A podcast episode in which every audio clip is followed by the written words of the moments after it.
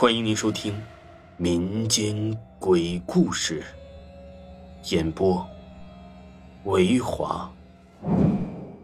如果您喜欢维华讲的民间鬼故事，那您就不要吝啬您的小手，点个赞，关注一下再走吧。精彩继续，不要数楼梯。我是个坚定的无神论者。可是，自从我开始学医以来，身边呢发生过太多不可思议的事情了。这些事情使我很矛盾。当我不断的提醒自己唯物主义的眼光去看待他们时啊，却发现自己的头脑变得越来越混乱了。六年前，我考了医学院，对我来说，这却不是个好消息。我从生下来就讨厌医院里面那种消毒水的死味道，要不是啊，我高考的分数实在是太低，打死我我也不会来这儿的。或许是心情压抑的缘故吧，我几乎不怎么和同学交往，只记得我当时只有一个朋友，他叫安子，我总这样叫他。他总是成年不变的穿着一套运动服，胸前戴着一枚毛主席像章。他的打扮虽然有些土，却并不妨碍我们成为朋友。我们两个人呢，都是比较内向的那种人，任何的文体活动都与我们绝缘，每天只是待在五楼的阶梯教室里学习。记得那时，我们呢被大家看成是个书呆子，因为如果有谁去阶梯教室学习的话，会被看成有毛病。大家平时都是去图书馆。一整天坐在一个地方不动，对我来说是极其无聊的事但是我实在想不出来，我还能干些什么。我在大多数时间里都是扬着脑袋看天棚上的灯管被风吹得荡来荡去。当我这样看的时候，我总会想起伽利略，当年也是无聊时才发现了摆的等时性的。每当我这样想的时候啊，我就会笑出声来。我总想弄明白安子为什么可以那么专心的学习。阶梯教室的窗外是一片树丛，那上面有很多的鸟在叫，他居然呢可以不看一眼。这家伙真是个书呆子。我坐在他后面，望着他的背影就想啊。但，我并不是想说安子是个完美的人。他有个怪癖，就是上楼时总要数一数每一层的台阶儿。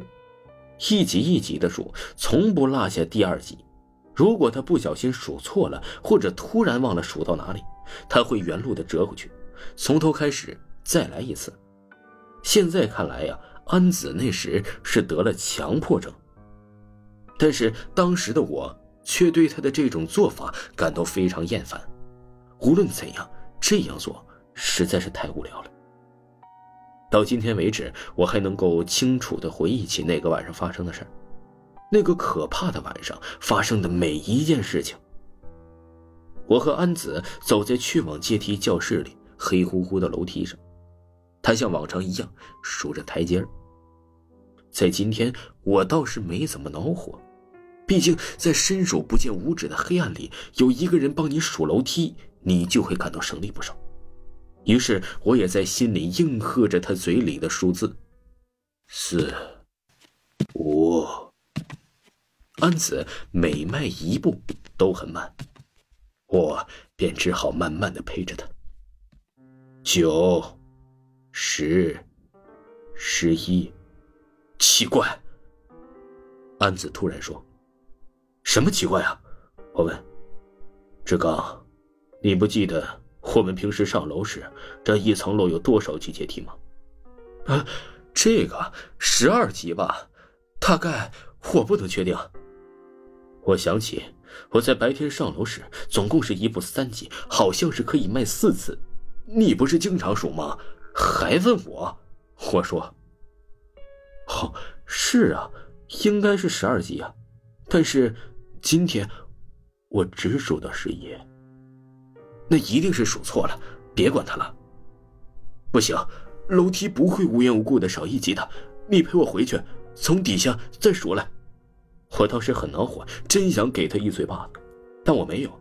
这么黑的楼梯上没有一个人影，出于朋友的责任，我便跟在了安子的后面走了回去。九、十、十一。当我和安子两个人数到最后一节阶梯时，我突然感到背后冷飕飕的，头发都要炸开了。楼梯，楼梯真的比平时少了一级啊，变成了十一级。志刚，你……没等安子说完，我就猜到了他又要我和他回去，从头数楼梯。黑暗中看不见安子的表情，我却突然想起了解剖室里面的尸体。不，不行，我不去，要去你自己去。我感觉自己的腿开始抽筋了，我也说不清楚为什么当时的我会那么害怕，我只感觉到一种巨大的恐惧占据了我的心。别指望我会再和你数着该死的楼梯。我抛下安子，飞也似的跑下楼，在寝室的床上，我大口的喘着气儿。我发现我根本不能安静的躺下或者坐下，我便蹦起来，在地上来回踱步。同寝室的人都没有回来，于是我开亮了所有的灯。似乎过了一个世纪，终于有人回来了，于是我便立刻拉上他们，打着手电去阶梯教室找上了安子。我们找遍了所有可以寻找的地方，也没有找到安子。其后的校方人员和警察也没有找到他，安子失踪了。安子失踪后的三年，医学院开始扩建。当巨大的挖土机推倒有阶梯教室的那座楼时，在四楼楼梯的废墟中，人们发现了一堆白骨。我知道，那是安子，因为我听说。如果一个人在上楼的时候，发现楼梯少了一级的话，他就会代替那一楼的阶梯。直到现在，我仍然不敢数楼梯。听众朋友，本集播讲完毕，感谢您的收听。